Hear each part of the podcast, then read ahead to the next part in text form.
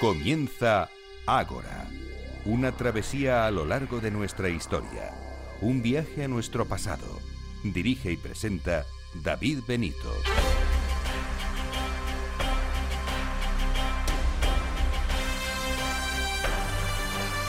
Muy buenas noches y bienvenidos a Ágora, la cita de Capital Radio con la historia.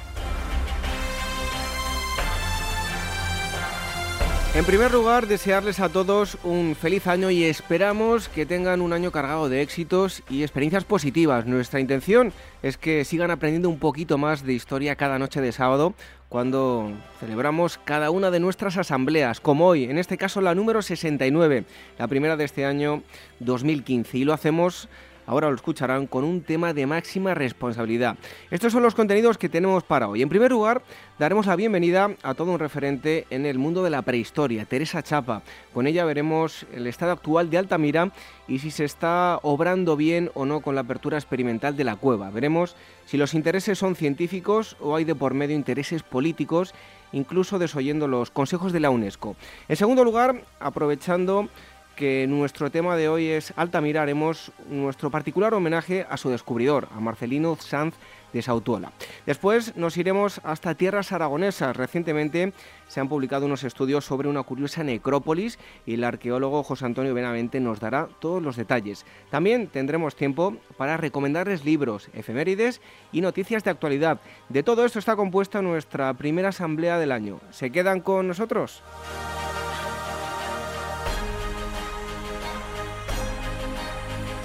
Por cierto, varios de ustedes nos han escrito para pedirnos el nombre de la música que utilizamos para la despedida, entre otras personas Jesús Ángel Vindel Checa. Es la misma sintonía que utilizamos para comenzar y que ustedes están escuchando en este momento, pero la versión piano. Ambas están compuestas por el genio Daniel Núñez, eh, exclusivamente para el programa y sobre estas dos músicas y sobre otras que también utilizamos en el programa pueden encontrar más información en su página web. Se la damos www.danielnunezmartin.com. Repito, www.danielnunezmartin.com. Para contactar con nosotros, dos direcciones de correo electrónico, contacto arroba y agora arroba capitalradio.es. Y además de las ondas, también nos pueden encontrar en agorahistoria.com y en nuestras redes sociales, facebook.com barra agorahistoriaprograma y en twitter arroba agorahistoria. Recuerden también que en las redes sociales vamos poniendo las fotos con los invitados y algo de material también alusivo a las entrevistas. Y ahora sí, vamos con la primera asamblea de 2015, el equipo del programa, en la producción Irene Aguilar y Gemma García Ruiz Pérez, en los controles Katy Arcos y en la selección musical Daniel Núñez. Reciban los saludos de David Benito. ¡Comenzamos!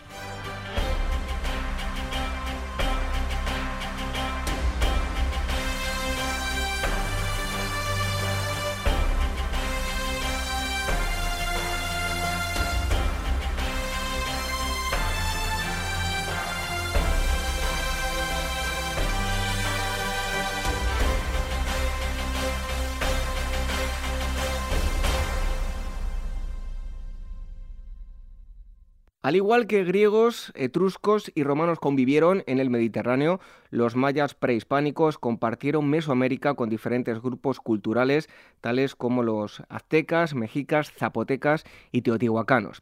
En este contexto desarrollaron un sistema político de ciudades-estado inmersas en la guerra, la diplomacia y el culto a deidades tutelares. Para acercarse de forma amena e interesante al mundo de los antiguos mayas, Ágora Historia, junto con Pausanias Viajes Arqueológicos y Culturales, ha organizado una visita al Museo de América de Madrid para el domingo 18 de enero a las 10 de la mañana. Os acompañará en la visita Rocío García Valgañón, historiadora, doctora del Departamento de Antropología de América de la Universidad Complutense de Madrid. Para conocer todos los detalles y reservar plaza para esta cita con los mayas, podéis visitar la página web de Pausanias Viajes Arqueológicos y Culturales en la siguiente dirección www.pausanias.com. Y no olviden que será una buena oportunidad para conocernos.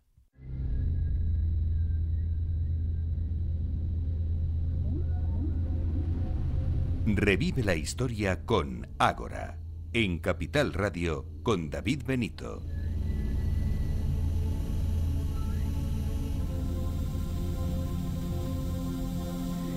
Muy apropiada esta música creación para el tema que vamos a tratar. Y es que en los próximos minutos les vamos a hablar de un asunto muy serio porque es uno de los grandes tesoros del patrimonio español. Atapuerca a nivel de restos óseos eh, humanos más antiguos, digamos que, sería uno de esos puntos claves, y Altamira, mm, donde vamos a centrar el tema de hoy y donde encontramos uno de los yacimientos más espectaculares, si no el que más, de arte prehistórico del Paleolítico Superior.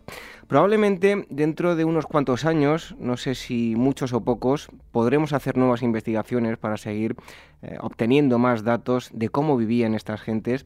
Pero si dentro de unos años desarrollamos una tecnología muy potente que nos permita obtener em, información inimaginable hoy por hoy, pero eh, no conservamos la denominada capilla sistina de la prehistoria, ningún estudio podrá realizarse. Hace unos meses se volvió a reabrir la cueva de Altamira y unos pocos elegidos ya han pasado a ver las famosas pinturas. Hoy en día sigue abierto el debate de si se debe abrir o no la cueva para eh, recibir visitas turísticas.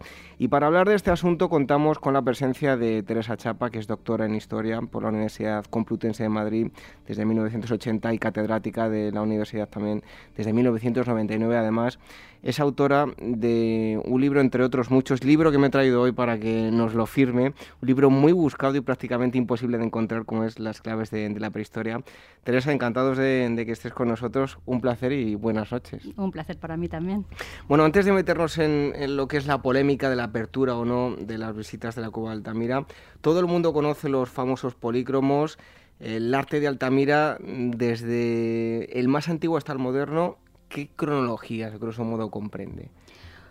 Pues eh, la sala más conocida, que es la sala de los bisontes, eh, pertenece al magdaleniense, que estaremos eh, alrededor de unos 14.000, entre 15.000 y 13.000 años de antigüedad. Pero recientemente se han hecho otras investigaciones en las cuales se han aplicado las pruebas del uranio torio, que son que lo que valoran es la, la antigüedad de la costra caliza que cubre algunas de las manifestaciones de la cueva y se ha visto que debajo del techo de los polícromos existe otro techo pintado más antiguo que el de los bisontes y que se está fechando pues alrededor del 25 22 mil eh, años no antes del presente. Con lo cual cuando vemos la cueva de Altamira y vemos el techo de los bisontes tenemos que pensar que en realidad cuando se pintaron los bisontes el techo ya tenía decoración más antigua. La cueva llevaba usándose mucho tiempo y, los las personas que pintaron el techo de los bisontes no fueron ni mucho menos las primeras que utilizaron ese espacio para pintar, con lo cual se remonta a Altamira a épocas más antiguas. Porque además hablamos, decimos Altamira y todo el mundo le viene a la mente los bisontes, pero hay muchas otras pinturas también en Altamira. Toda la cueva está llena de pinturas, eh, hay la cueva de Altamira es bastante larga. Eh, y al fondo de la cueva está la llamada cola de caballo, que es probablemente uno de los espacios más singulares, eh, con un simbolismo eh, más impactante desde nuestro punto de vista y probablemente también en el pasado, donde hay una serie de animales y una serie de máscaras que aparecen desde la pared, aparentan salir de las rocas y que miran al que entra en posición prácticamente acuclillada, ¿no? en, arrastrándose, unas las ve al entrar, otras las ve al salir, y verdaderamente aquello es una de las manifestaciones eh, más llamativas de toda la cueva y por lo tanto no debemos de pensar ni mucho menos que el, techo, en el techo de los bisontes se acaba ¿no? la, decoración de la cueva de Altamira.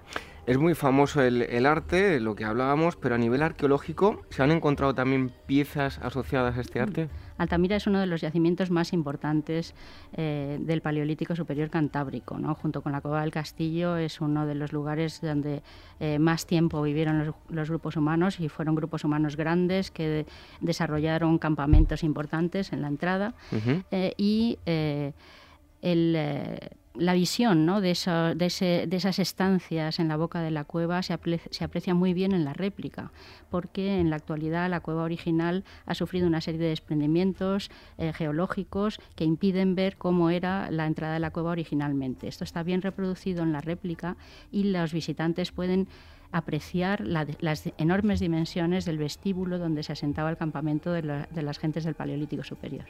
Bueno, eh, yo hace poco, pues cosa de año y, año y medio más o menos, que fue la, exposición em, del Museo Arqueológico Regional de, Madrid.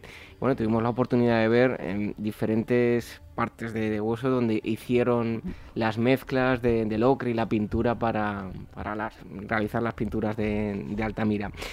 Y hace poco también estuvimos hablando con eh, Sergio Ripoll, eh, estaba muy enfadado, ya te lo, te lo comento, porque se había abierto eh, la, la, cuba Altamira. Ahora hablaremos más del tema, pero nos contaba Teresa que había eh, pinturas debajo de, los famosos bisontes. Vamos a escuchar eh, un corte que tenemos de, Sergio Ripoll, donde nos habla de esas pinturas que en un primer momento no, las conocíamos, pero sí que están debajo de, de esos bisontes. Vamos a escucharlo. Bueno, la cueva de Altamira es una como todas las cuevas, es un, eh, un elemento que está, entre comillas, vivo y como tal es muy frágil y por lo tanto eh, hay que preservarlo para el futuro.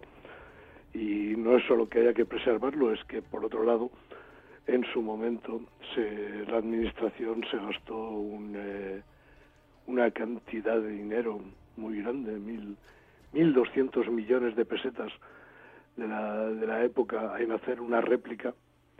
Eh, teóricamente esa réplica es la mejor que se ha hecho y por lo tanto eh, yo creo que para el 99,9 de los ciudadanos el visitar la, lo que se llama la, la neocueva o esta réplica de la cueva de Altamira, pienso que es eh, más que de sobras y no es necesario visitar la, la original que por otro lado decía como decía antes es muy muy frágil bueno, eh, el corte que escuchamos no era exactamente de lo que íbamos a hablar, ahora lo escucharemos, pero esto me sirve para preguntarle a, Teresa si con la neocueva, ahora entraremos en, el debate, ¿no? Pero con la neocueva es suficiente para que los turistas aprecien y vean las pinturas, los polícromos de Altamira. Bueno, yo primero quiero sentar una especie de bases ¿no? sobre lo que eh, podemos o no podemos hacer con la Cueva de Altamira. En la Cueva de Altamira se ha dicho, y lo ha dicho el propio Ministerio, el Instituto de Conservación de Bienes Culturales, que se tiene que intentar conservar y difundir eh, y presentar al público en la medida de lo posible eh, estas, estas representaciones. Pero eso no, es, no son conceptos que vayan en, paralelamente. ¿no? Lo primero es conservar y lo segundo es visitar.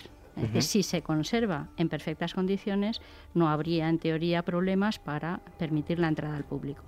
Pero si la conservación se demuestra que no es suficiente porque se ha, habido pruebas científicas que demuestran que se ha degradado el panel de los bisontes de Altamira a lo largo del tiempo, precisamente una de las causas de esta degradación es la presencia de visitantes la presencia de personas que trabajen allí cada vez que se enciende una luz, eh, pues eso quiere decir que la conservación presenta problemas, presenta peligros. Y entonces, ante eso, la visita directa de personas debía ser eh, no ya restringida, sino eh, prohibida prácticamente. Por lo tanto, en ese caso, em, el, el, hecho de que un turista em, bueno, pueda ver las fotografías y la reproducción fiel y exacta de la neocueva debería ser suficiente siempre y cuando se ponga en peligro la pintura original, ¿no? Eso es. De todas formas, la réplica de Altamira tiene, como he dicho antes, la ventaja de presentarnos la cueva tal y como era originalmente, cosa que las personas que entran, y por cierto, también quiero hacer la puntualización que ahora mismo la cueva no está técnicamente abierta, que las visitas que están entrando lo son en función de un programa de investigación que lo que está intentando es saber qué impacto tienen esos visitantes. Es experimental. es decir, son experimentales, pero la cueva oficialmente está cerrada sigue cerrada, ¿no? aunque efectivamente se ha empezado a dar este primer paso con vistas a abrirla a un número de personas que se considera adecuado. Nuestra posición es que la réplica, que es excelente, es decir, cada vez que eh, los autores de la réplica han explicado todo el proceso, y estoy hablando desde un punto de vista universitario, es decir, prácticamente todos los años vienen a la universidad a contar a los estudiantes de todos los cursos cómo se hizo la réplica de Altamira, al final prácticamente la gente admira ese trabajo de tal manera que iría solo por ver la réplica. ¿eh? Y en la réplica además hay tal cantidad de información que probablemente en una visita rápida al interior de la cueva, en un estado muy alterado como está la cueva actualmente, esas personas no son capaces de percibir todo lo que hay en las pinturas de Altamira y que se ha percibido a través de la realización de la réplica. Bueno, Teresa, vamos a, comenzar porque eh, el Ministerio de Cultura tiene sobre la mesa dos informes que resultan contradictorios. Ahora leeré, eh, bueno, es que tenemos mucha, mucha documentación. Em, como decía, los, los, dos informes. Uno de ellos, eh, concluido por el Consejo Superior de Investigaciones Científicas en el año 2012, y concluye que abrir la cueva representa un peligro. en segundo lugar, uno elaborado por un equipo dirigido por el experto en conservación Gael de, de y eh, que está eh, acabado en septiembre y asegura que las visitas que se retomaron en febrero tras 12 años de cierre no afectan a las pinturas. ¿Cómo podemos, eh, bueno, de alguna forma convivir con estos dos informes contradictorios totalmente? Bueno, lo primero que hay que decir es que el primer informe se basa en una serie de pruebas explícitas, absolutamente científicas, eh, y que duraron más de 10 años. Es decir, la toma de datos duró más de 10 años.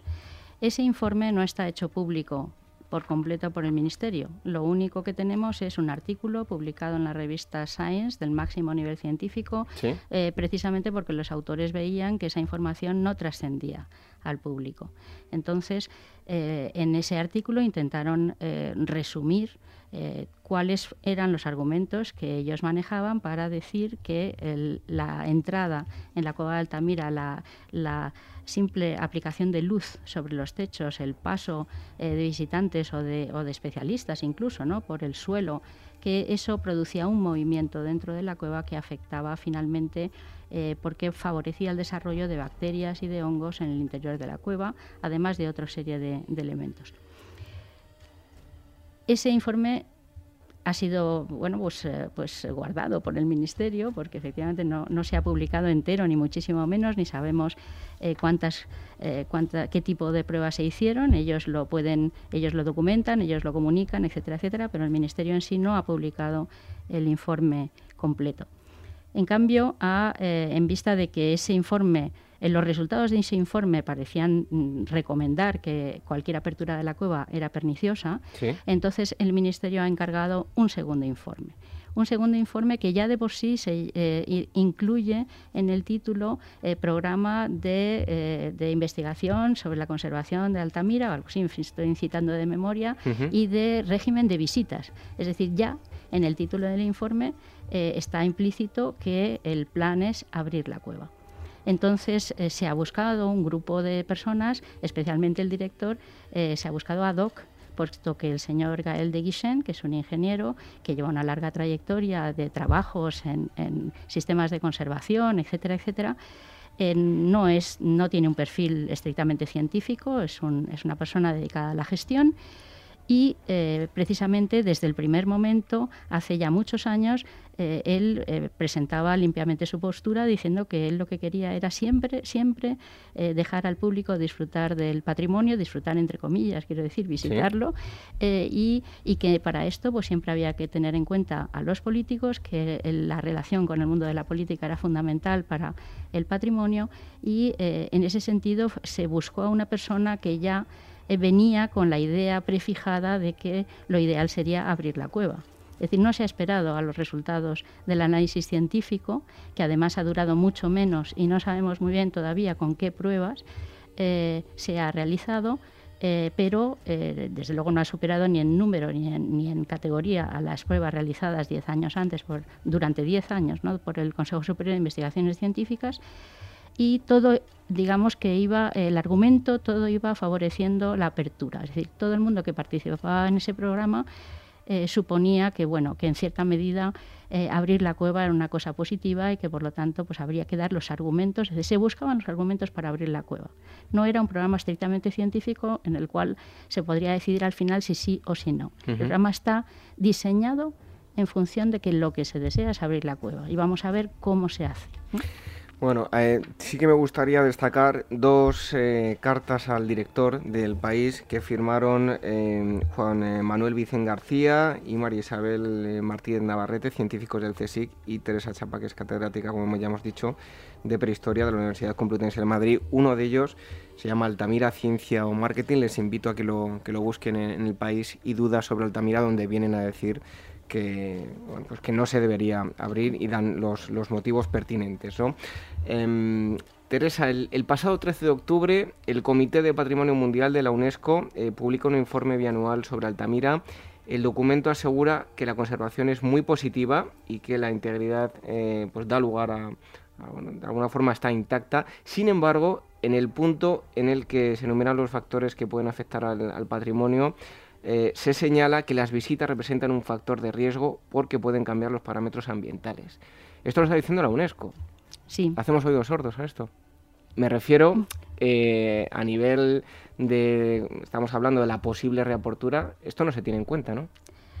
Por el momento, el Ministerio ha estado en París, en la sede de UNESCO, para presentar los resultados del programa de investigación que continúa, es decir, el régimen este de, visitas se ha prolongado hasta febrero para que dure exactamente un año.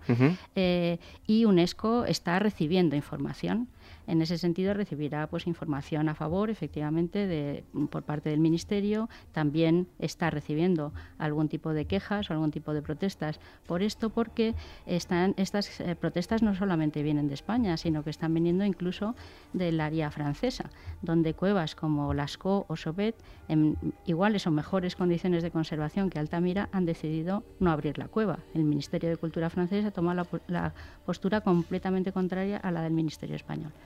Por lo tanto, sorprende un poco en el ambiente del arte prehistórico francés, que es también pues, uno de los más relevantes ¿no? a la hora de, conservación y presentación al público, que la postura del Ministerio español sea precisamente abrir cuando la tendencia general es a cerrar. Máxime, por ejemplo, pongo un ejemplo clarísimo.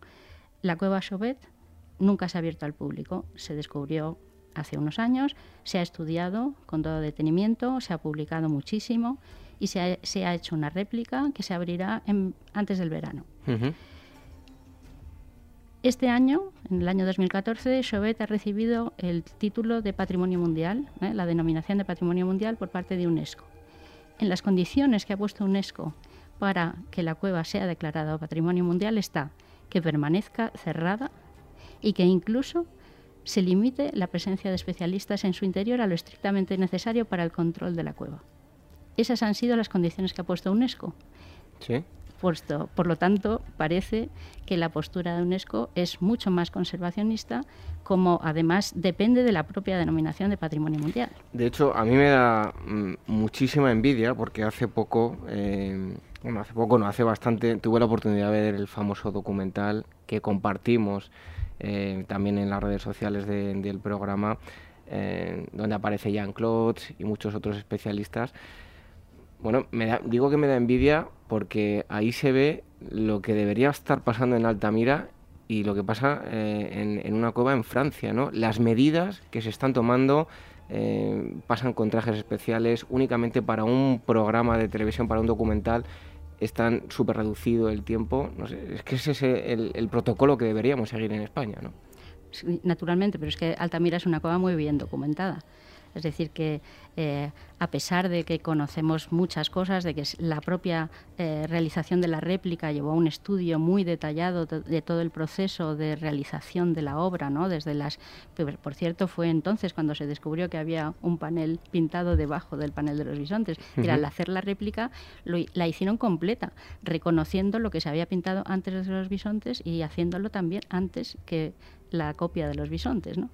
Entonces el, em, el tema de, la, de Altamira yo creo que es una cueva muy bien documentada.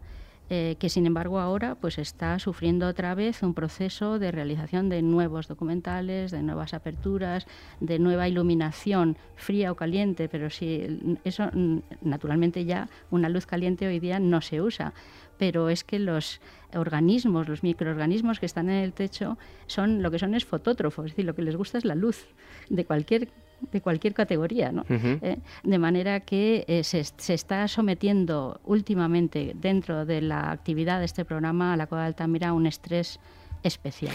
y eso es lo que no podemos, para, para que nuestros oyentes no lo entiendan, dejando a un lado tecnicismos ¿no? y hablando de una forma clara, ¿cuál es el peligro de Altamira en la actualidad? Eh, ¿Se ven ya manchas en, los, en las propias pinturas? Pues hace poco ha salido en la prensa, ¿no? En la, eh, hemos leído eh, y ese, el propio el propio profesor Ripoll ha estado eh, vinculado al equipo de, José Latoba, ¿no? Están formando equipo y ellos han realizado una serie de documentaciones, incluso con cámaras multispectrales y con fotografía de enormes aumentos y se ven las bacterias, se ven las bacterias que proliferan prácticamente por todo el techo. No quiere decir esto que las bacterias no vayan a a, dejar de estar ahí porque llevan muchísimo tiempo. Lo que se trata es de que las bacterias no sigan progresando. Y cada vez que encendemos la luz, cada vez que entran personas, eso es alimento. ¿Es estrictamente, eh, o sea, le debemos la culpa única y exclusivamente a la presencia humana o también la propia naturaleza por las condiciones de la cueva hace que, sea posible el deterioro. Sí, el deterioro viene por, dos causas, las naturales y las humanas, y la mezcla de ambas. Es decir, el hecho de que encima de Altamira haya un prado con, con, eh, ganado, por ejemplo, ¿no? pues eh, eh, provoca unas filtraciones de agua que no son agua limpia tampoco, no siempre es agua limpia. Es decir, hay, hay una serie de, de problemas de filtraciones, pero eso sí, tampoco hay que ser tan alarmista. ¿no? En el caso, por ejemplo, del programa de investigación, se ha llegado a decir incluso que la cueva es enormemente inestable eh, y que, por lo tanto, de alguna manera o de otra, geológicamente va a ceder ¿no? en, algún, en algún momento de la historia. Los estudios geológicos que se han realizado dentro del propio programa afirman la estabilidad de la cueva de que sí, hay, hay mm, problemas naturales, hay problemas eh, que quizás pues difícilmente puedan ser abordados, pero lo que no podemos hacer nosotros es además reforzarlos con una conducta que sabemos que va a ser eh, perniciosa para la conservación de las pinturas. Teresa, hay un tema que yo considero que es un tanto delicado. Eh, de verdad que no queremos generar ni morbo ni nada por el estilo, pero de alguna forma el director de Altamira, José Antonio Laseras, em, se hace eco de esos dos informes contradictorios. ¿Qué explicaciones eh, da? ¿Está en una encrucijada, por así decirlo, por un lado eh, presionado a nivel político y por el otro él sabe y es consciente a nivel científico de que no se debe abrir? yo no puedo hablar por él, obviamente no puedo hablar por, por, el director de Altamira y él seguramente explicará muchísimo mejor eh, cuál es su opinión. Hay que decir que hemos intentado hablar con él, pero es que en estas fechas son terribles para poder contactar con él. Yo lo comprendo que, que es, es, difícil encontrarnos ahora ¿no? en, en nuestro trabajo, pero eh, lo que sí puedo decir es que eh, cosas que se afirmaban hace tres, o, tres años, ¿no? escasamente tres años, en, uno de sus escritos, eh, en la participación en un manual de sobre patrimonio cultural, donde decía que la réplica era la mejor manera de ver Altamira, eso lo afirmaba por escrito. Sin embargo, ahora defiende la postura del director del programa, del, del señor Gael de Guichen, que opina que en realidad entrar en, dentro de, la cueva original es lo que realmente aporta algo nuevo al visitante porque le aporta eh, la emoción del original, la humedad, el frío, eh, etcétera. Es decir, le aporta todo lo que no tenía la cueva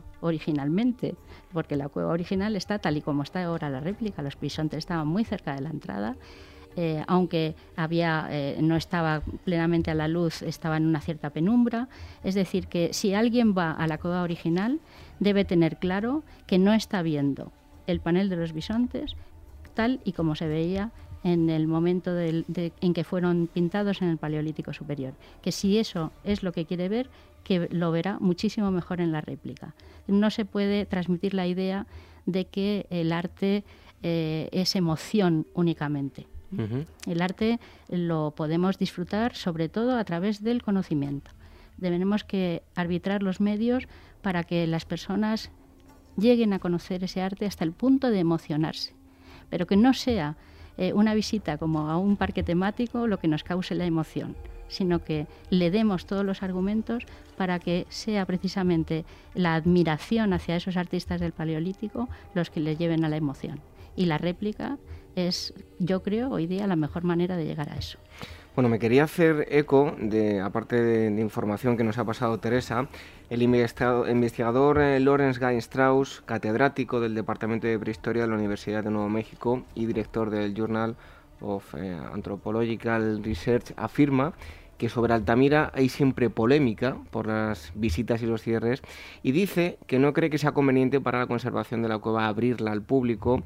Es una herencia única que tiene más de 14.000 años y cuanto más se hable de abrir y más se abra, más presión pública habrá para abrir eh, más y más y termina diciendo que hay que aprender de las lecciones del pasado. Las cuevas con arte paleolítico son muy frágiles y hay que ser muy conservadores en su gestión. Por eso hay una excelente réplica de Altamira. Creo que hay que tener muy en cuenta las, sus palabras, ¿no? Desde luego, y no es el único que defiende esa postura. Está también eh, Paul Van, por ejemplo, que lo explica en Nature. Es decir, en, muchos lugares han salido voces en defensa eh, no solamente de Altamira, sino en general, ¿no? de la conservación de las cuevas con pinturas rupestres cerrándolas como mejor manera de transmitirlas a las nuevas generaciones. Es una cosa muy sencilla, además que los arqueólogos deberíamos ver con más facilidad quizás que el resto de las personas. Nosotros estamos acostumbrados a pensar hacia atrás. Tenemos una proyección histórica que nos lleva hasta 20.000 años de antigüedad o hasta 15.000 o los que sean. Es decir, podemos pensar hasta el origen de la humanidad y eso nos lleva a 2 millones, 3 millones de años de antigüedad. Pero es que con la misma, con, la con el mismo esfuerzo lo que debemos es, y, lo que solemos hacer es proyectar ¿eh? lo que va, va, a ser de los restos que nosotros excavamos, que nosotros estudiamos hacia el futuro. Nosotros no estamos pensando en una generación, en dos, en tres. Nosotros tenemos que pensar en la conservación de los restos a mucho más largo plazo. ¿Eh? Y la perspectiva hacia atrás nos da también una perspectiva hacia adelante.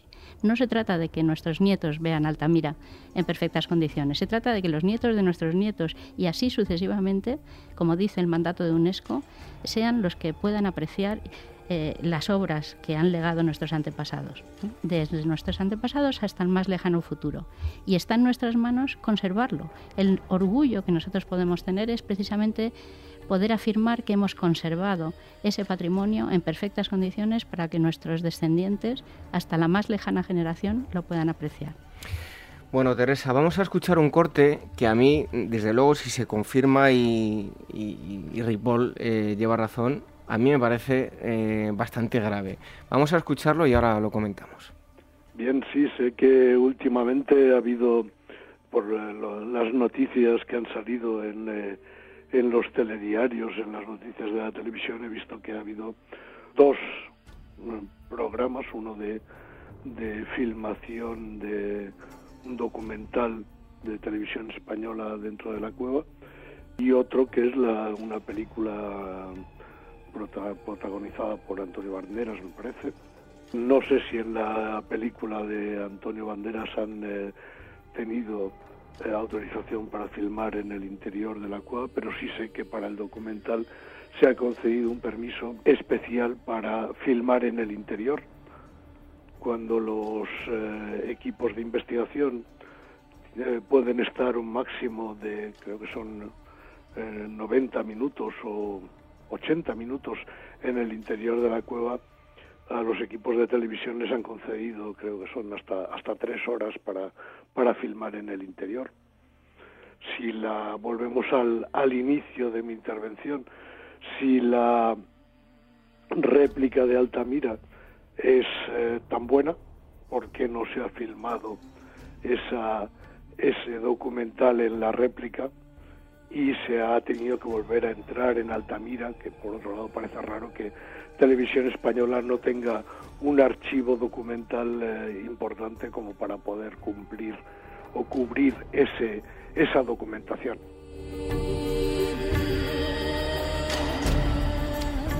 Ahí estaban las palabras de Ripoll, que es eh, profesor de, la UNED de, prehistoria y gran investigador, ya no solo él, sino su familia.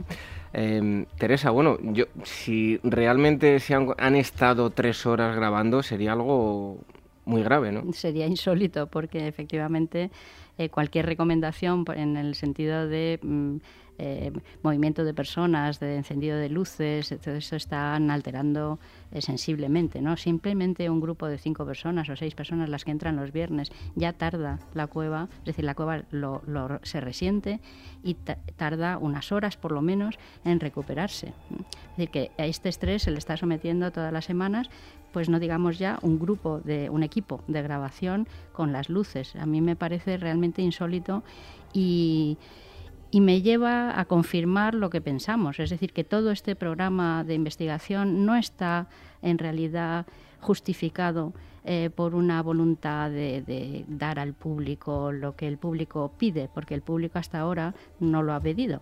Era estado encantado de visitar la réplica y la Cova de Altamira es visitada cada año por más de 230.000 personas. Es uno de los grandes museos nacionales no madrileños eh, y de arqueología. Hasta la inauguración del nuevo eh, Museo Arqueológico ha, tenido más visitas la réplica de Altamira que el Museo Arqueológico Nacional. Eh, que hasta entonces nadie, todo el mundo estaba encantado de ver la réplica y toda la enorme información que se da y las buenísimas actividades que tiene el museo que consiguen realmente una dar al público pues una satisfacción en lo que es la visita a Altamira. Y entonces yo lo que me planteo es que realmente aquí lo que hay es una necesidad de tipo más bien político, eh, que son eh, es el estamento político el que está tirando de Altamira eh, para intentar pues tener algún tipo de beneficio político, ¿no? en beneficio electoral o como queramos.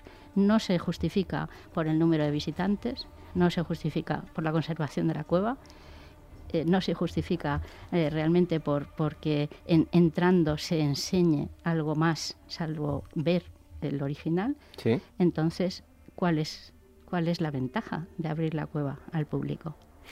Eh, y además, a mí lo que, lo que me parece pues, grave de alguna forma es si acaso dejamos pasar a un grupo de investigación eh, o de filmación que sea para obtener datos nuevos, pero para registrar lo que ya tenemos no tiene sentido que entremos a grabar nuevamente otro documental para que lo vea la gente en televisión. En absoluto. El, eh, de hecho, en 2014 se han hecho dos documentales. Uno que venía a apoyar la política del programa entero, que se llama Altamira, la importancia del original de Radio Televisión Española, un documental magnífico. Eh, cuyo argumento es defender la apertura de la cueva. Es un documental en base a la a la defensa de la apertura de la cueva de este programa. Y el segundo, que naturalmente todavía no hemos visto y que se acaba de grabar, eh, pues no sabemos cuál es su argumentación, pero va en el mismo sentido. Es decir, entrar en la cueva no tiene demasiada importancia, no se afecta demasiado. Esas son las valoraciones que se hacen desde que se empezó el programa. Es decir, no afecta tanto, parece que no, que, no tiene influencia sobre las pinturas. Las pinturas se recuperan bastante bien después de un, cierto tiempo. Es decir, ausencia total de datos científicos que avalen esas opiniones. Son opiniones, no están basadas en ningún tipo de eh, informe eh, científico y entonces eh, creo que fuera de ese ámbito científico no se puede realizar ninguna valoración del deterioro de Altamira. Por lo tanto, aquí, eh, pues digamos que esa esa credibilidad científica por el momento no hemos visto que esté en ningún sitio. Por lo tanto, solución a nivel científico, cerrar a Galicanto la, la cueva, excepto que se pueda abrir para la obtención de datos nuevos. El resto cerrada calicanto, ¿no? Bueno, yo soy partidaria de cerrarla pensando en el futuro, pensando en las nuevas generaciones que no puedan achacarnos ni por un momento que la hemos deteriorado más cuando ya tenemos los medios para no deteriorarla más. Eh, la Altamira está muy, está muy deteriorada, pero podemos nosotros impedir que siga adelante ese proceso. Pero eso no quiere decir que no se invierta en Altamira, tanto en investigación como en precisamente ese público al que tanto estamos valorando. Lo que se trata es de dar una máxima información al público sobre Altamira sin necesidad de abrir la cueva, que es exactamente la política que han tenido en Francia. Se están dando nuevas versiones de cuevas eh, en sistemas 3D, visitas virtuales dentro de un museo, desde eh, el propio ordenador personal de cada persona. Se está informando sobre todo lo que se va haciendo. realmente hay muchísimas cosas que hacer sobre la cueva de Altamira para que eh, las personas disfruten de ella conociéndola. Y sin embargo, se está tomando el único eh, y digamos que fácil ¿no? Eh, recurso de permitir, mediante una lotería ahora mismo, ¿no? la entrada de la cueva a unos cuantos visitantes semanalmente, pero con vistas a abrirla más. Eso no es el futuro. El futuro es tomar la decisión de cerrarla y de invertir precisamente en sistemas alternativos de disfrute y de conocimiento de la cueva. Bueno, nos hemos extendido un poquito más, pero creo que la ocasión lo, merece, creo que es algo sumamente importante y, que debe quedar muy claro. Teresa Chapa, muchísimas gracias por haber estado hoy con nosotros y habernos aclarado a nosotros y a los oyentes lo relativo a Altamira. Pues muchas gracias a vosotros por esta oportunidad. Un fuerte abrazo. Nosotros dejamos la prehistoria, Altamira, y seguimos hablándoles de historia aquí en Capital Radio, en ahora.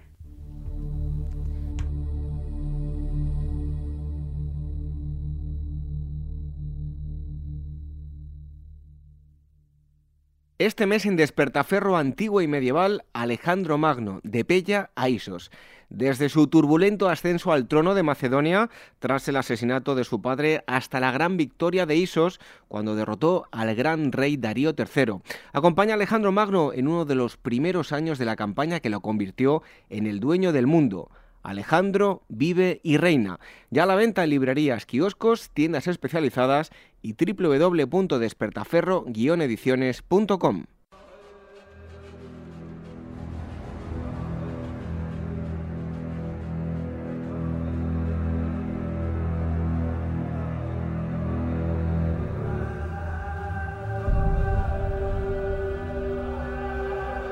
Ágora, historia en estado puro.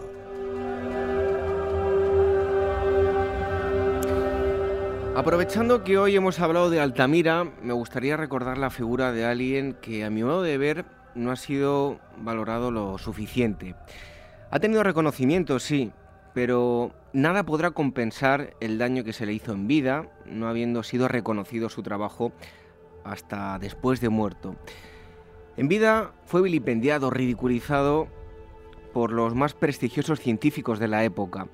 Después de haber trabajado duro, eh, murió pensando que su trabajo había caído en saco roto, pero afortunadamente eso no fue así. Con el paso de los años, su figura ha ido ocupando el puesto que se merece, incluso en breve vamos a tener eh, disponible una película sobre su vida con la que muchas personas, para las que hasta ahora era una, digamos que un gran desconocido, podrán ubicarse y conocer la importancia de su obra. De esta forma podrán valorar la gran valentía que tuvo eh, al hacer lo que hizo.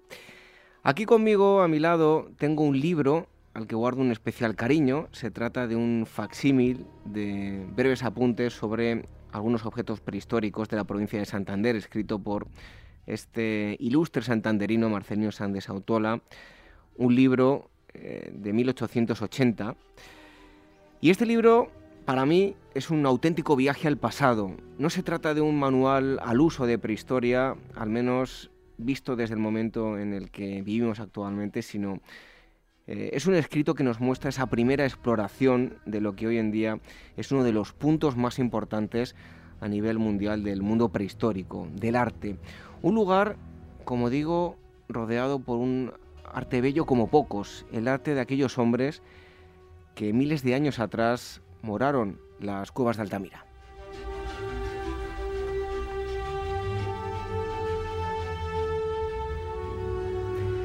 Marcelino Sánchez Autuola y de la Pedrueca nació en Santander en 1831, abogado de profesión, fue un hombre sumamente curioso. Desde muy pronto sintió gran interés por la ciencia, la historia, la geología, la botánica y la geología. Marcelino había estudiado minuciosamente los trabajos de otros compañeros que se habían embarcado en el por aquel entonces desconocido mundo de la prehistoria y aún así en su escrito describe las piezas tal y como bueno, eh, él llama útiles eh, líticos y, y, otros fabricados en soporte óseo, y lo hace además con gran precisión. Y en ese sentido, en el año 1875 estaría grabado fuego en él, año en el... Bueno, digamos que lo más importante no sería este 1875, sino que ocurriría cuatro después, en 1879.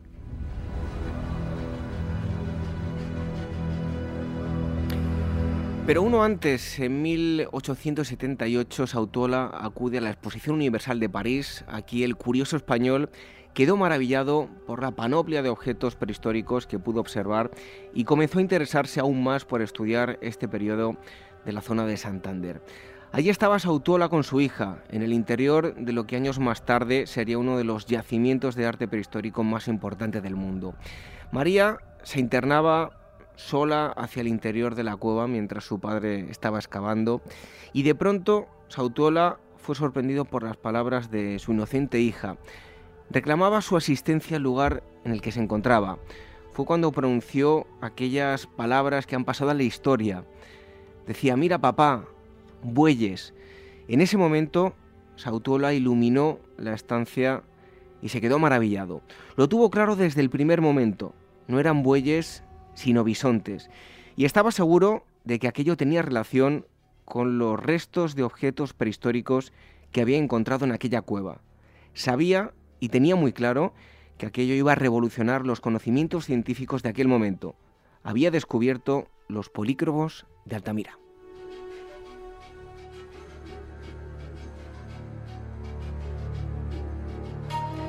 En su escrito que tengo aquí delante, breves apuntes sobre algunos objetos prehistóricos de la provincia de Santander, afirmaba lo siguiente, leo textualmente. Siguiendo el examen de la primera galería, y precisamente desde donde concluye el depósito de huesos y cáscaras, se encuentra el observador sorprendido al contemplar en la bóveda de la cueva un gran número de animales pintados, al parecer con ocre negro y rojo y de tamaño grande, representando en su mayoría animales que tienen alguna semejanza con bisontes. Al mismo tiempo, se hace referencia a que observemos la lámina 3 de, este facsímil, del, pequeño librillo que se publicó, que no es otra que la lámina realizada por el también santanderino Telesforo Martínez, o lo que es lo mismo, el dibujo a carboncillo de la zona que hoy conocemos como los polícromos de Altamira.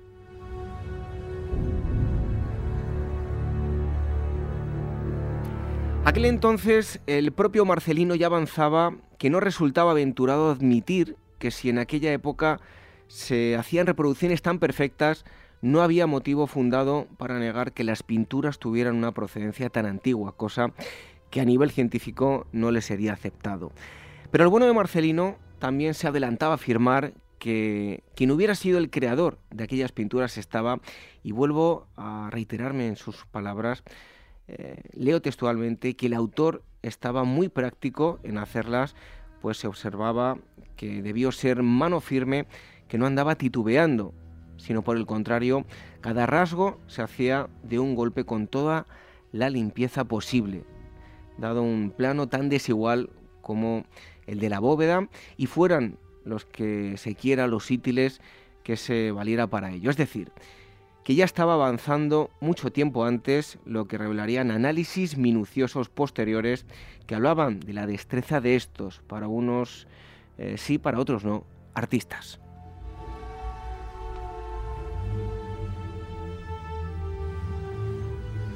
Pero hay otra parte de su informe que le haría caer en el descrédito y que con los años y estudios de datación llegaría a confirmarse.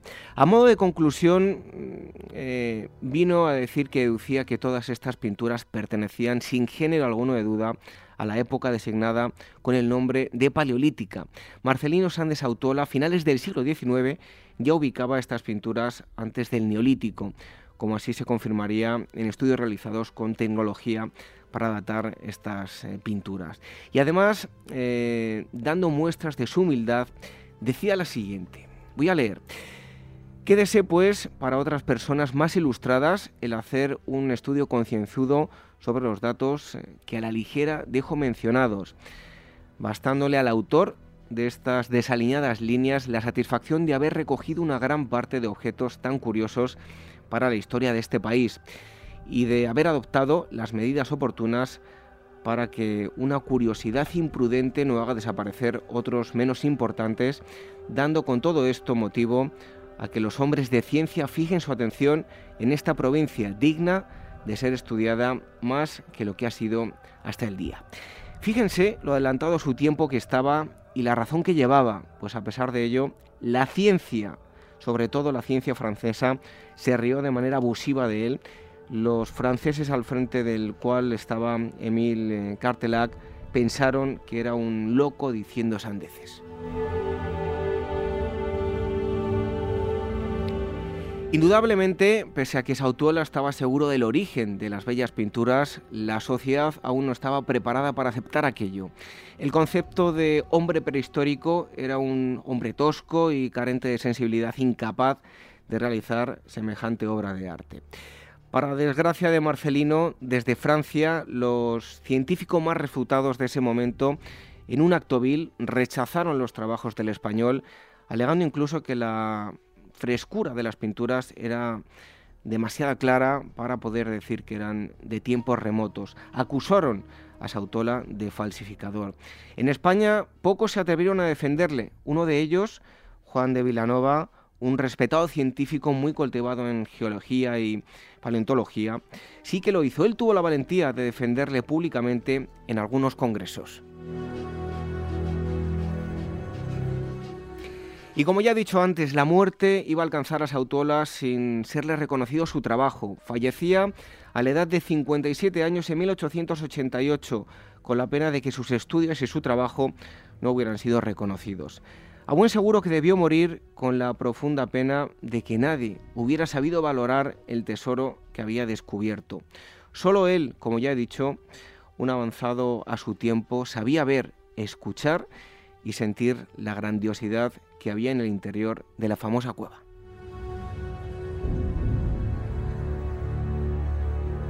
Pero el destino quiso que pocos años después en Francia se hallasen lugares similares al descubierto por el santanderino. Se encontraron cuevas con pinturas y grabados que haría cambiar la actitud conservadora y prepotente de los científicos franceses que se habían mofado del, eh, mofado del español. Como ellos no tenían nada parecido, España no iba a ser más pero ahora que ellos sí tenían algo similar, deberían revisarse los trabajos de Sautuola. Fue entonces cuando todos los científicos que se habían negado a reconocer los polícromos de Altamira como pertenecientes a hombres del Paleolítico, eh, cuando se pudieron negar, digamos que no se pudieron negar a, a la evidencia. Uno de los padres de la prehistoria, el abate Henry Braille y Emile de Cartelac, que tiempo atrás criticó a Sautola, visitaron Altamira en 1902. De esa visita surgió un artículo que al fin ponía las cosas en su sitio. El artículo, publicado en la revista La Anthropology, se titulaba Mea culpa de un escéptico. Y entre otras cosas, el científico francés decía lo siguiente, fui partícipe de un error cometido hace 20 años, una injusticia que es preciso reconocer y reparar públicamente es necesario inclinarse ante la realidad y en lo que respecta debo hacer justicia a Marcelino Sanz de Sautola.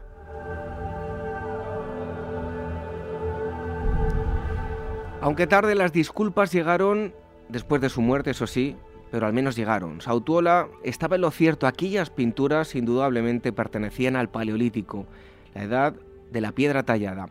Marcelino no fue un gran rey, un gran militar que conquistó tierras para España, no defendió a su país de ninguna invasión, tampoco encabezó ninguna revolución. O sí, sí hizo eh, encabezar esa revolución, sí que lo hizo, pero no le dejaron volar, recortaron las alas, no supieron ver más allá. Pocos estuvieron a la altura de su sabiduría él dio muestras de humildad, instando a que expertos en el campo de la prehistoria examinaran minuciosamente su descubrimiento. Por fortuna para nosotros, algunos de los que se negaron a reconocer aquello, digamos que de forma vulgar, no metieron la zarpa en la valiosa cueva y hicieron que pudieran otras personas, tal vez los que sí debían hacerlo, estudiar todo aquello. Como decía Marcelino, eh, encabezó una revolución que se produciría años después y Altamira iba a marcar un antes y un después. Y todo ello se lo debemos a este gran hombre de la historia de España que no es otro que Marcelino Sanz de Sautola.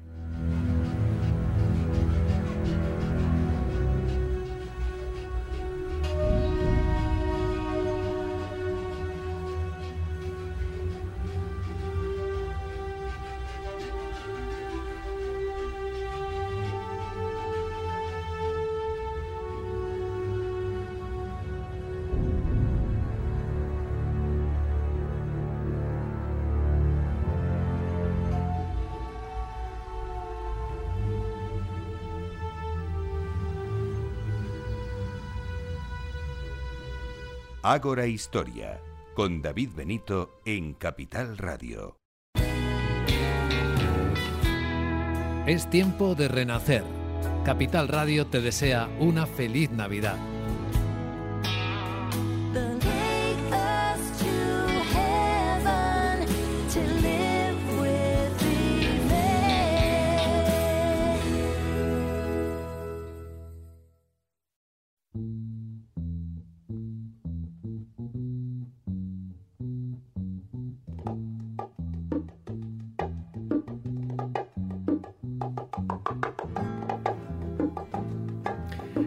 Fantástica música, la guitarra de, Paco de Lucía que nos trae hoy eh, Irene Aguilar para hablarnos de un libro muy picarón, ¿eh? Sí, sí, la verdad es que sí. Todo hay que decirlo, yo cuando lo estuve ojeando me parecía increíble. Eh, es que hoy en día eh, ver un libro así sería poco menos, bueno, poco menos no, sería pornográfico, pero si encima vamos años y años y años atrás, yo me, vamos, me imagino a la gente totalmente ruborizada y a lo mejor no estaba tan ruborizada, pero bueno, ahora nos, va a contar Irene. Hoy vamos a hablar de, de qué libro? De Culturas del Erotismo en España, 1989-1939, de Maite Zubiaurre, ediciones de cátedra. Bueno, pues vamos a subir una fotografía en nuestras redes sociales, a facebook.com barra Agora Historia Programa y a Twitter, arroba Agora Historia, del libro del que les vamos a hablar eh, hoy.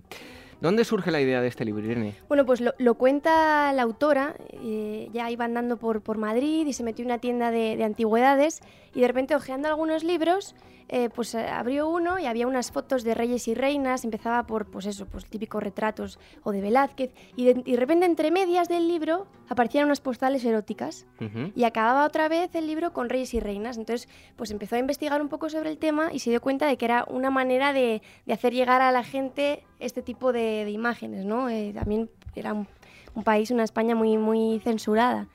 Y así, así surgió el libro. Bueno, este. la tercera España, la cultural fantasmal. Sí. Eh, bueno, eh, la autora nos cuenta que normalmente se divide la España de esa época entre España conservadora y España liberal. Eh, se habla de una España muy negra y ella nos propone hablar de una tercera España, la España fantasmal. ¿Por qué? La España de lo, de lo, de lo invisible, de, de, esta cultura un poco de, del erotismo, ¿no? Fíjate, fíjate cómo, eran, cómo eran que ni siquiera hablaban de erotismo, ¿no? Se inventaron un término para ello. El término es eh, psicalíptico. Para, referirse a lo erótico y a lo pornográfico, que viene del griego psicón, vulva y aleípticos, excitante. Bueno, hay otro de los temas que se trata en el libro y es el erotismo desinhibido y sus muchas formas. ¿no? Sí, entonces ella, la autora, lo que se dedica a hacer es explicarnos eh, en qué formas y cómo se veía y se trataba el erotismo en España eh, de, principios del, siglo XX. Entonces aparecía en literatura, por ejemplo, la novela corta erótica, las revistas picantes que llegaban también de París, eh, iconografías, las postales eróticas se podían comprar, ¿no? Era, estaban muy de moda. O en el cine, los cortos de los hermanos Baños, eh, el teatro, las sesiones de cuplé también eran muy subiditas. Y luego también habla del erotismo a través de la sexología y del psicoanálisis, ¿no? Con Freud llegaron todas estas ideas de medicalizar un poco los, los problemas sexuales. ¿no? Y se liberó un poco el tabú este que había de, de este tema. Te voy a contar un secreto, Irene. A ver. Katy Arcos nos ha dicho a través de los casos que este libro lo quiere, que lo quiere, que le interesa el tema. ¿eh? Bueno, el, erotismo, la influencia exterior, hay valores sociales que, bueno, que recupera Franco, ¿no? Sí, eso es. Entonces, eh, hay una, una, cosa que era, estaba muy marcada y es el modelo de masculinidad y feminidad. Lo que era masculino, por ejemplo, se consideraba a Marañón y a Unamuno como figuras masculinas por excelencia en oposición a la figura del Don Juan, más afeminada, ¿no? Y Franco recupera un poco la idea de que cuanto más masculino, más honor, eh, más castellano y todo lo que era mm, afeminado o la, hibridación venía de fuera, de Cuba, por eso se ven algunos postales de, gente de color, eh, o de Barcelona, que para ellos era fuera, de eso viene de fuera. Y luego lo femenino tenía que ser muy femenino, una mujer eh, pues eh, muy casera, muy tradicional, nada de corte de pelo mm, a lo o por ejemplo esta moda de la, mujer gimnasta que vino también de Alemania. Todo eso se, veía, se veía mal, y, pero bueno, para a favor nuestro pues se siguió entrando, ¿no? Atravesó la frontera y, las mujeres empezaron a, a cortarse el pelo, a llevar pantalones, a fumar no, no estábamos acostumbrados. Irene, ¿hay una diferenciación entre lo que es el, el amor y el cuerpo?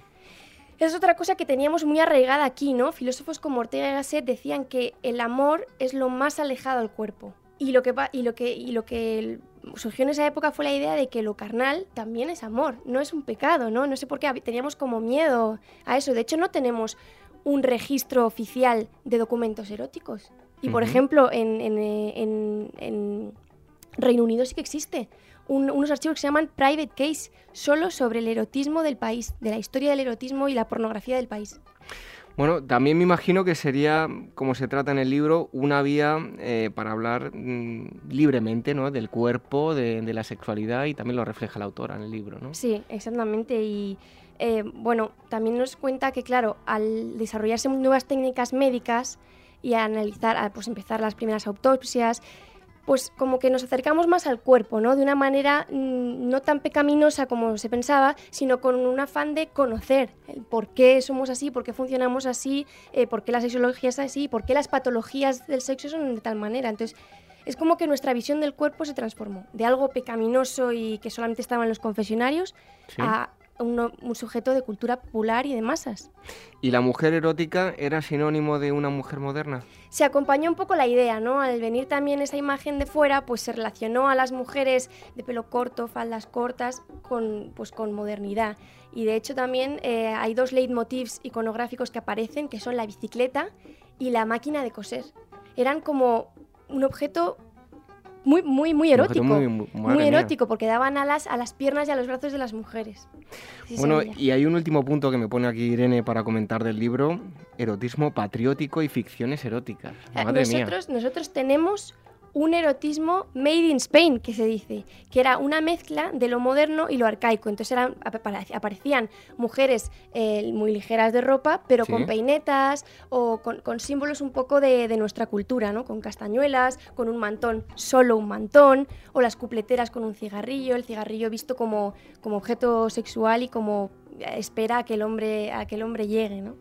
Bueno, yo quiero hacer una recomendación a los oyentes que abran el libro por la página 80. Les puedo decir que una, publicación de las fotografías en una revista actual se armaría un lío tremendo, o sea, es, un, erotismo anticlerical totalmente. Y, quiero que, que, vean lo avanzados que estábamos en su tiempo. Es que claro, es que, bueno, yo no creo que tenga que ver con la idea de avanzar o no avanzar, es que eso ha existido siempre, otra cosa es que lo hayamos querido ver o ocultar o no, pero el erotismo y la sexualidad está, está ahí siempre. Y tenemos tendencia a decir, no, España está el destape, no, no, no, y sí, sí, sí, claro. Bueno, pues lo podrán comprobar todos ustedes en este libro, Culturas del Erotismo en España, 1898-1939, de Cátedra, y la autora es Maite eh, Zubiaurre. Eh, Irene, muchísimas gracias. Muchas gracias. Seguimos aquí, dejamos el erotismo y seguimos hablando de historia, otro tipo de historia en Capital Radio.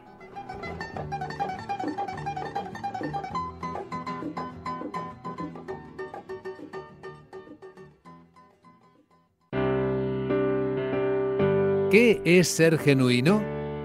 Ser natural, independiente, como Draghi. Believe me, it will be enough. Ser sólido, riguroso, como Janet Yellen. But at this point it's difficult to discern exactly how much.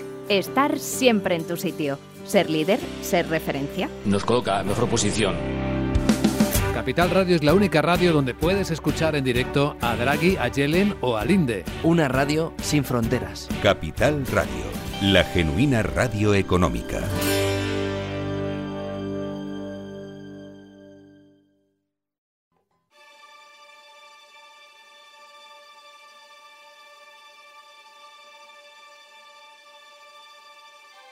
Nuestras redes sociales, facebook.com barra Programa y nuestro Twitter, arroba Historia. Nos marchamos ahora hasta el Cabo, en Andorra, Teruel. Allí se ha excavado una necrópolis del siglo VII a.C. Dicha necrópolis tiene algo de especial y es que la arqueología ha revelado que pudo ser un lugar de enterramiento exclusivo de mujeres de élite. De confirmarse sería un lugar único en España y habría que ver cuidadosamente el papel de la mujer en esta época. Para hablarnos de todo esto tenemos al responsable de estas excavaciones, que es José Antonio Benavente, arqueólogo y gerente del Consorcio de Patrimonio Ibérico de Aragón. Ya ha estado en Ágora en alguna otra ocasión. José Antonio, muchísimas gracias por estar con nosotros en Ágora. Gracias a vosotros. Eh, en primer lugar, bueno, eh, ¿cuál es la ubicación del yacimiento para que la gente lo pueda conocer?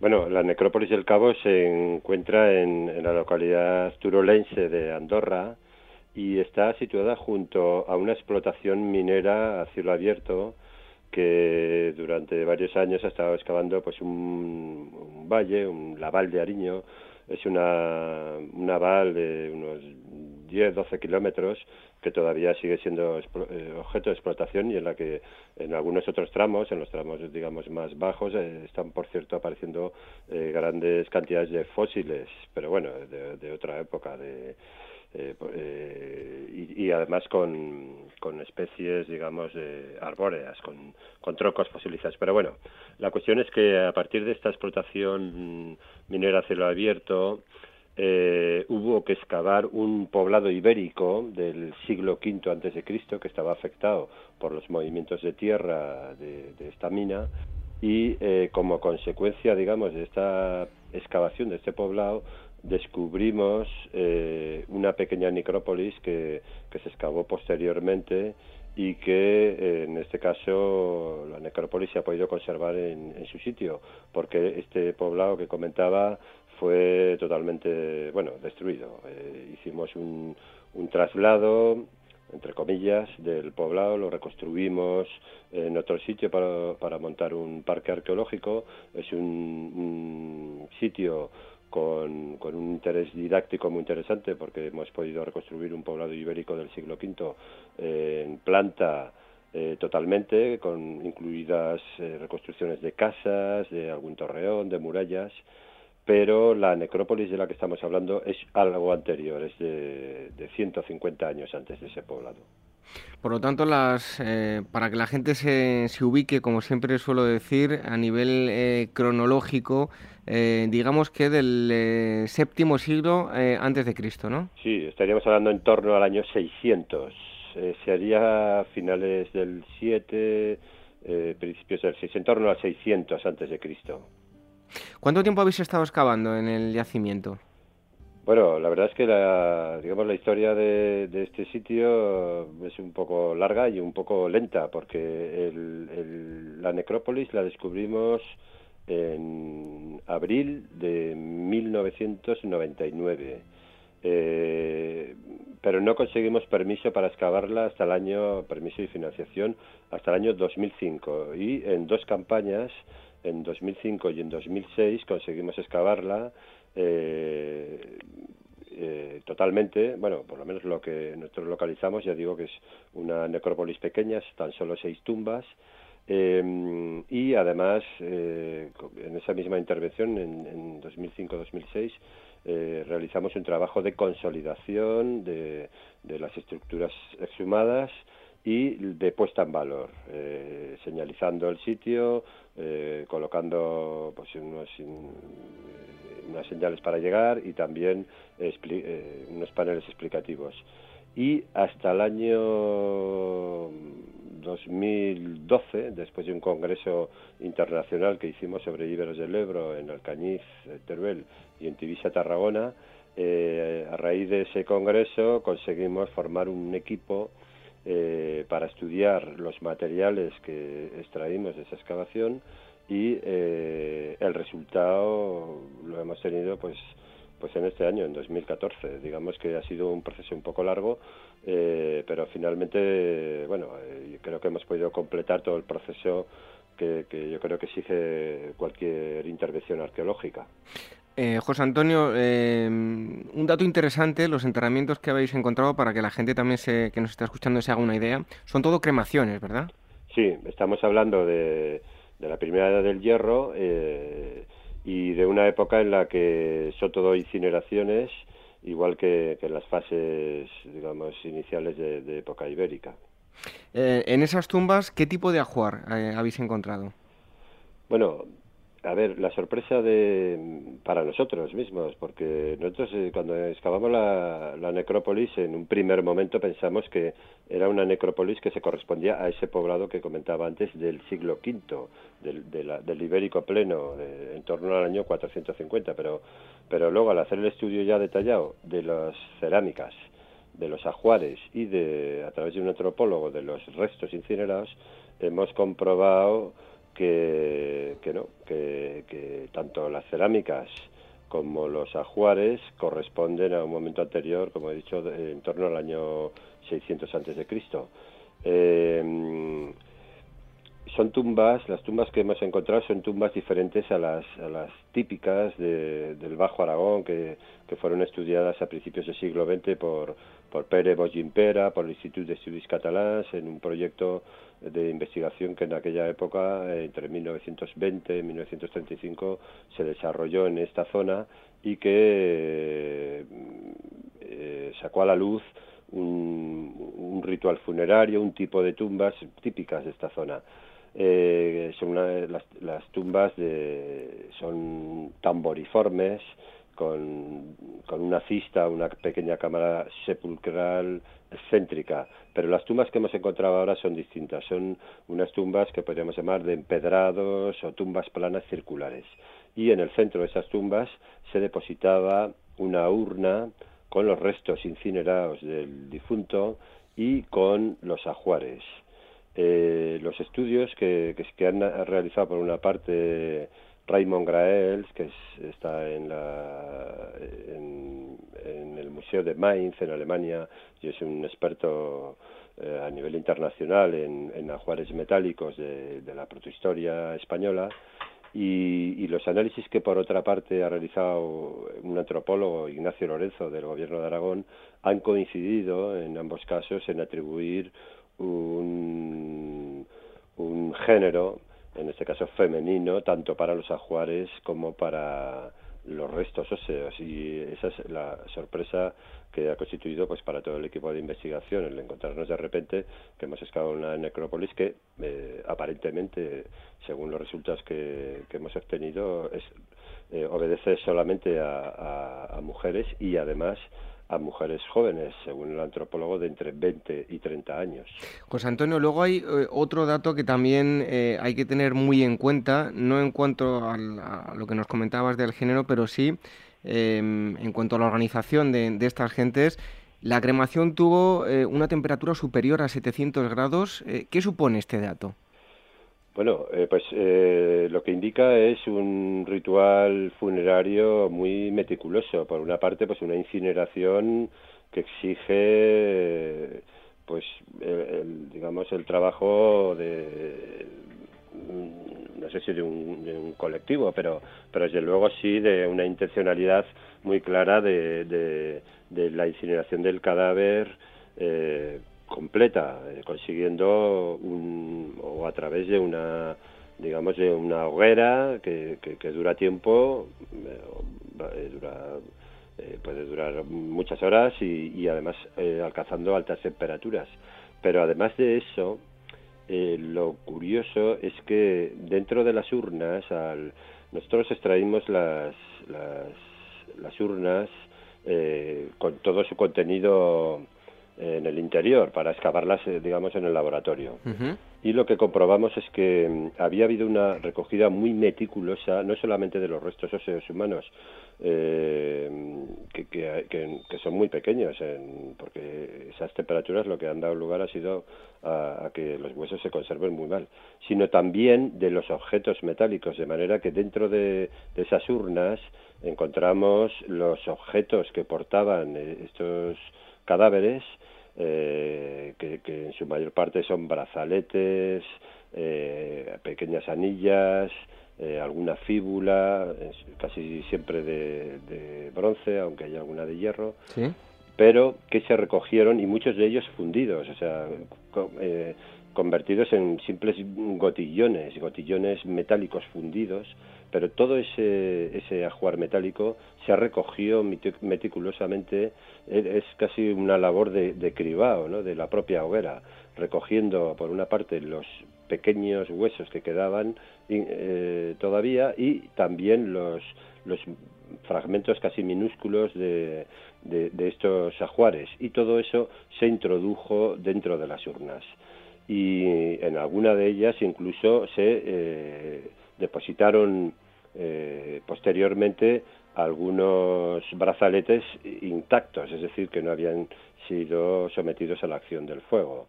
Todo eso lo que indica es un ritual funerario pues muy muy detallado, muy eh, muy consciente, de, con una intencionalidad muy clara de, recoger los restos eh, humanos y de introducirlos dentro de, esas vasijas, algunas de las cuales, además, una de, una de ellas presenta una perforación en fin, que claro, puede interpretarse de muchas maneras, pero bueno, existe, digamos, dentro de la literatura arqueológica algunas interpretaciones como, como un pequeño orificio por el que puede salir el alma del difunto y, en fin, digamos que entramos aquí ya en un campo un poco complicado de, las interpretaciones.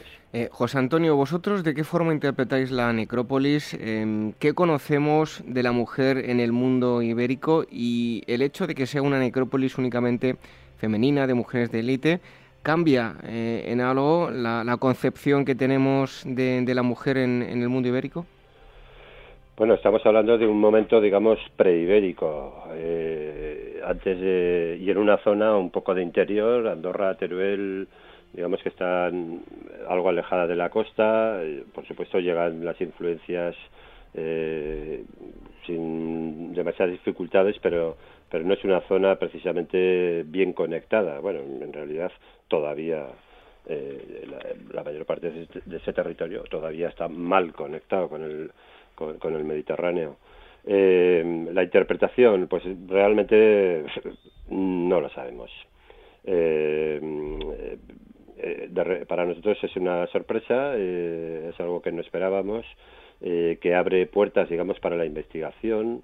Hemos localizado a raíz de, digamos, de este hallazgo, lo que hemos hecho ha sido revisar necrópolis del entorno y hemos descubierto al menos eh, dos, dos necrópolis, en, digamos en un radio de 20-30 kilómetros de este sitio, con las mismas características.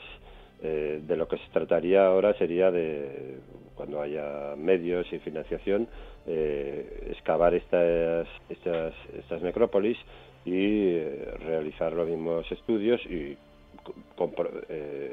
comprobar si se si los resultados son los mismos, si estamos hablando de ajuares eh, claramente femeninos y, y de, restos, según el antropólogo también. Eh, no podemos interpretar, yo creo que cualquier interpretación que hagamos es, es, eh, no sé cómo decir, poco fundamentada. el que el equipo que hemos investigado intentamos ser muy prudentes con, con estos resultados eh, aunque es, en realidad es lo que lo que nos lo que han aportado no los análisis. Pero claro todo esto se presta a no sé decir a interpretaciones eh, no sé poco un poco complicadas no y, y bueno nosotros somos partidarios de ser prudentes de, de seguir trabajando de confirmar eh, estos resultados y, ver si se repiten o, es una cosa, digamos, casual. Que, que, podría deberse, por ejemplo, a una necrópolis eh, de mayor tamaño que por la erosión ha desaparecido y que, mm, digamos, casualmente hemos excavado solamente tumbas de, mujeres. De todas formas, eh, hay elementos extraños porque además de ser, según estos resultados, todos mujeres, todos, según el antropólogo, jóvenes, hay una, una de las tumbas, eh, la tumba número 2, eh, aportó dos urnas, que, lo, cual es también bastante raro. Y estas dos urnas, eh, por seguridad, se, se, se, enterraron al mismo tiempo y en las dos eh, existen restos de dos mujeres jóvenes. entonces, claro, estamos hablando, pues no sé si sabemos si, son rituales, si son hay explicaciones de tipo eh, sociocultural, de tipo religioso, en fin, realmente no podríamos, o personalmente yo no tengo así una respuesta clara. Lo que sí que, esta excavación nos, nos, nos abre es un campo de, digamos, de preguntas pero, pero, no de respuesta. Bueno, pues esperamos con los brazos abiertos que se lleven a cabo esas investigaciones cuando haya más fondos y nos eh, vengáis nuevamente a contar esas conclusiones. Hemos estado hablando de este yacimiento ubicado en el Cabo, en Andorra, en Teruel, de una necrópolis eh, femenina de mujeres de élite del siglo VII antes de Cristo. Eh, José Antonio Benavente, muchísimas gracias por haber estado nuevamente en Ágora. Pues gracias a vosotros y hasta cuando queráis. Un fuerte abrazo, José Antonio. Nosotros continuamos aquí en Ahora con más cosas, hablándoles, como siempre, de historia.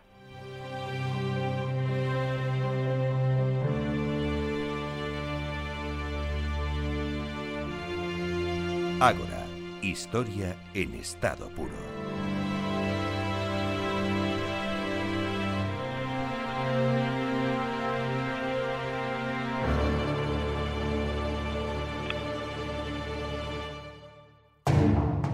¿Quieres conocer todas las claves de la publicidad? ¿Qué piensan los directores de marketing de las principales marcas? ¿Cuáles son las mejores herramientas para que conozcas tu marca? Todos los viernes en Capital Radio, La magia de la publicidad, presentado por José Antonio Bizner y con la colaboración de IP Mar, la publicación líder en marketing y publicidad.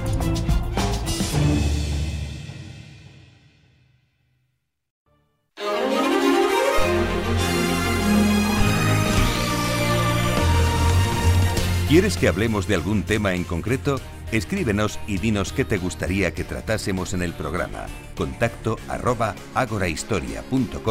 y agora capitalradio.es.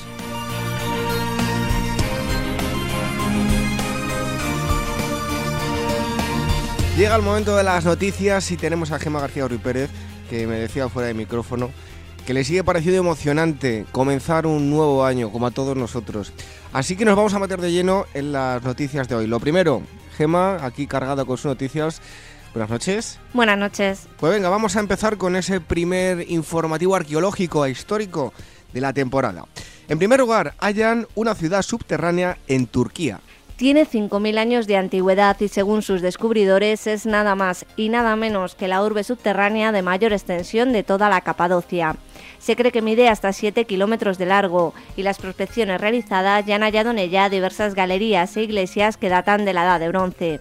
Los primeros indicios de esta ciudad perdida fueron encontrados a finales del año 2013, pero no ha sido hasta ahora que gracias a los movimientos de tierra realizados para construir unas viviendas se ha puesto en valor un terreno que sin duda alberga muchos tesoros todavía por descubrir. La Alhambra abre al público la velera. El espacio de la velera, uno de los más significativos del monumento granadino, podrá ser visitado de forma totalmente excepcional solo durante este mes de enero. Así que ya saben, no está de más que amplíen su lista de propósitos para el 2015 y se propongan también visitar este símbolo de la cultura nazarí. Si lo hacen antes de que acabe el presente mes, podrán acceder a la tercera planta de la Torre de la Vela, habitualmente cerrada un espacio bellísimo que recibe su nombre de la viuda de un militar que habitó en este mismo lugar hasta mediados del siglo XX, convirtiéndose en la última persona que tuvo la fortuna de vivir allí. Los expertos alertan de los peligros de comprar papiros por Internet. Profesores y estudiosos de la talla de Bryce Jones saltaron a la palestra esta semana para advertirnos a todos, ahora que se acercan los regalos de Reyes, de los muchos riesgos que implica comprar antigüedades a través de la red de redes. En concreto, y centrándonos en la cada vez más abundante subasta de papiros a través de eBay y otras páginas similares, Jones indicó que se están pagando auténticas fortunas por diminutos trozos de papiros que en la mayor parte de los casos apenas tienen valor histórico por sí solos. Lamentablemente estas prácticas no solo afectan al bolsillo del consumidor, sino que también pueden suponer a la larga un daño de entidad para el estudio de dichas piezas.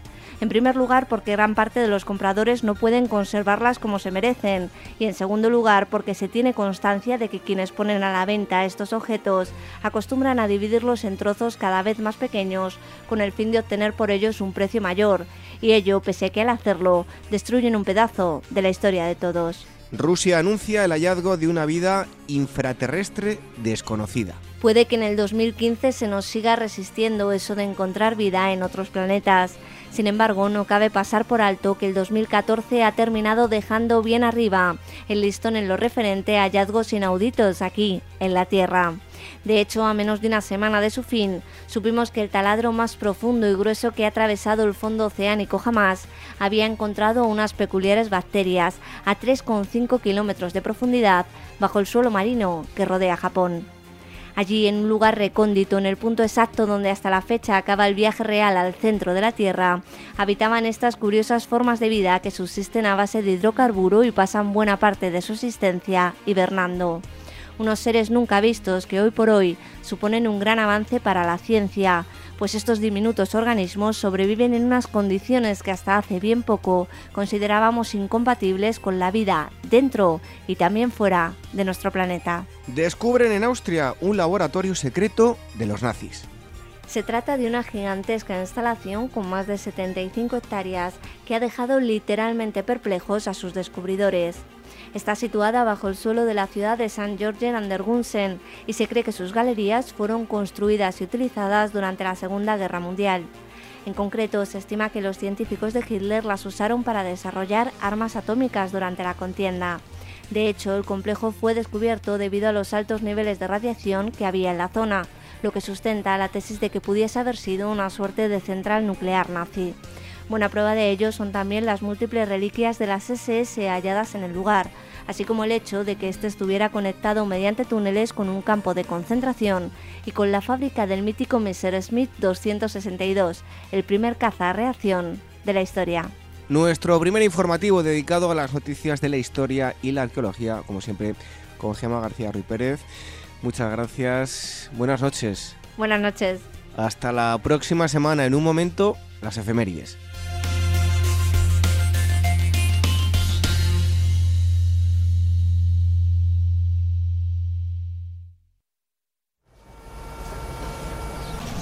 Nunca antes la ciudad y el campo habían estado tan unidos. Agrocapital, los jueves de 12 a 1 del mediodía, con Alicia Gracia. Capital Radio.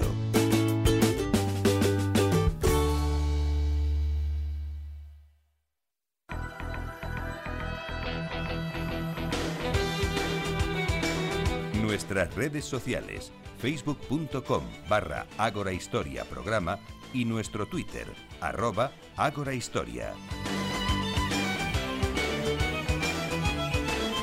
La música nos viene a decir que llega el momento de las efemérides, ya está aquí Irene con todos sus papeles y vamos a comenzar con el 3 de enero, tal día como hoy, pero de 1868 en Japón y después de siete siglos, guerreros patriotas, samuráis y nobles anti-shogunes se unen para restablecer en el trono al emperador Meiji. Este acontecimiento supondrá el punto de arranque del Japón contemporáneo. En este día también, pero de 1949, Alaska se convierte en el estado número 49 de Estados Unidos. El 4 de enero de 1834, tras la elección presidencial de José Luis eh, Orbegoso en Perú, Pedro Bermúdez se proclama jefe supremo, con lo que se inicia una guerra civil que concluirá el 24 de abril cuando Bermúdez reconozca a Orbegoso como presidente legítimo. Bermúdez se expatriará. Ese día de 1809 nace en París Louis Braille. Se quedará ciego a los tres años e inventará el sistema de lectura para invidentes que llevará su nombre. Un 5 de enero de 1543, Fray Bartolomé de las Casas, fraile español nacido en Sevilla, desembarca en el puerto de San Francisco de Campeche. Con el tiempo escribirá brevísima relación de la destrucción de las Indias y denunciará la crueldad de los españoles hacia los indígenas. Ese día de 1968, en Checoslovaquia, llega al poder Alexander Dubček, que dirigirá el intento de democratización socialista en su país, conocido como la Primavera de Praga. Esta tentativa de apertura será reprimida sangrientamente por las tropas soviéticas del Pacto de Varsovia en agosto. 6 de enero, mágico Día de Reyes, pero de 1842, tras largos años de combate entre el ejército británico y los nacionalistas musulmanes afganos, Afganistán consolida su independencia al obligar a retirarse a las fuerzas imperiales británicas a la India. Un día de Reyes también de 1412, en el poblado francés de Domremy, nace Juana de Arco. Su infancia transcurrirá durante la Guerra de los Cien Años, que enfrentará al delfín Carlos, primogénito de Carlos VI de Francia, con Enrique VI de Inglaterra por el trono francés en 1429. Al mando de 5.000 hombres, Juana conseguirá derrotar a los ingleses y levantar el cerco de Orleans. Morirá en la hoguera por hereje y será heroína y santa francesa. 7 de enero, en el año 891 después de Cristo, un 7 de enero, como decía, nacía en Córdoba Abderramán III, octavo emir independiente y primer califa omeya de Córdoba. En la noche del 7 de enero de 1610, Galileo Galilei apunta su telescopio a Júpiter y hace un descubrimiento de suma importancia al observar cuatro estrellas pequeñas cercanas al planeta. Tras varias noches de observación, se dará cuenta de que giran en órbita en torno a Júpiter. Descubre así las cuatro lunas mayores de este gigante gaseoso. El 8 de enero de 1874 en España, el general Pavía entra a caballo en las cortes con varios soldados y las disuelve a tiros, poniendo de este modo fin a la breve primavera, primera República Española constituida el 11 de febrero del año anterior. Ese día de 1742 nace en Newcastle under Lyme, Reino Unido, Philip Ashley, considerado el padre del circo moderno al techar en 1770 la arena sobre la que hacía sus exhibiciones en Londres y combinar su espectáculo con jinetes, acróbatas, payasos y animales amaestrados. Y finalmente, el 9 de enero de 1954, la empresa internacional Business eh, Machines IBM presenta en Nueva York la primera computadora de circuitos integrados, un gran adelanto técnico para la época. Y ese mismo día de 1534 atraca en Sevilla junto a la Torre del Oro la nao Santa María del Campo, con el primer cargamento de metal precioso que proporciona la conquista del Perú.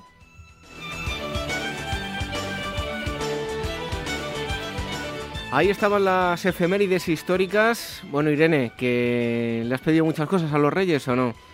Pues sí, sí, sí, sí. Salud ante todo, ¿no? Eh, salud. Bueno, salud y alguna... alguna Algo más, cosa ¿no? también, Algún capricho sí. hay que pedir. Sí, sí, ¿por qué no? ¿Van a ser buenos o no? Yo creo que sí, yo me he portado bastante bien. También sí, ¿no? Y Katy también se ha portado Sí. bien, nos dice que maravillosamente. Bueno, pues las efemérides siempre el momento final nos da para la reflexión entre Irene, Katy, que está al otro lado de la pecera, y, un servidor. Siempre terminamos con una pequeña reflexión. Pues nada, así lo haremos ya, lo vamos a establecer periódicamente. Bueno, aquí estaban las efemérides en eh, Capital Radio. Ahora.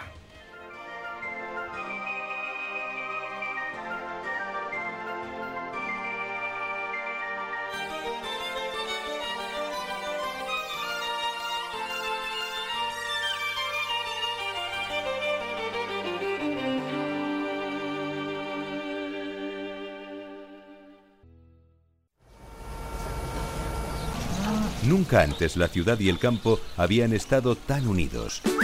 Agrocapital, los jueves de 12 a 1 del mediodía, con Alicia Gracia. Capital Radio.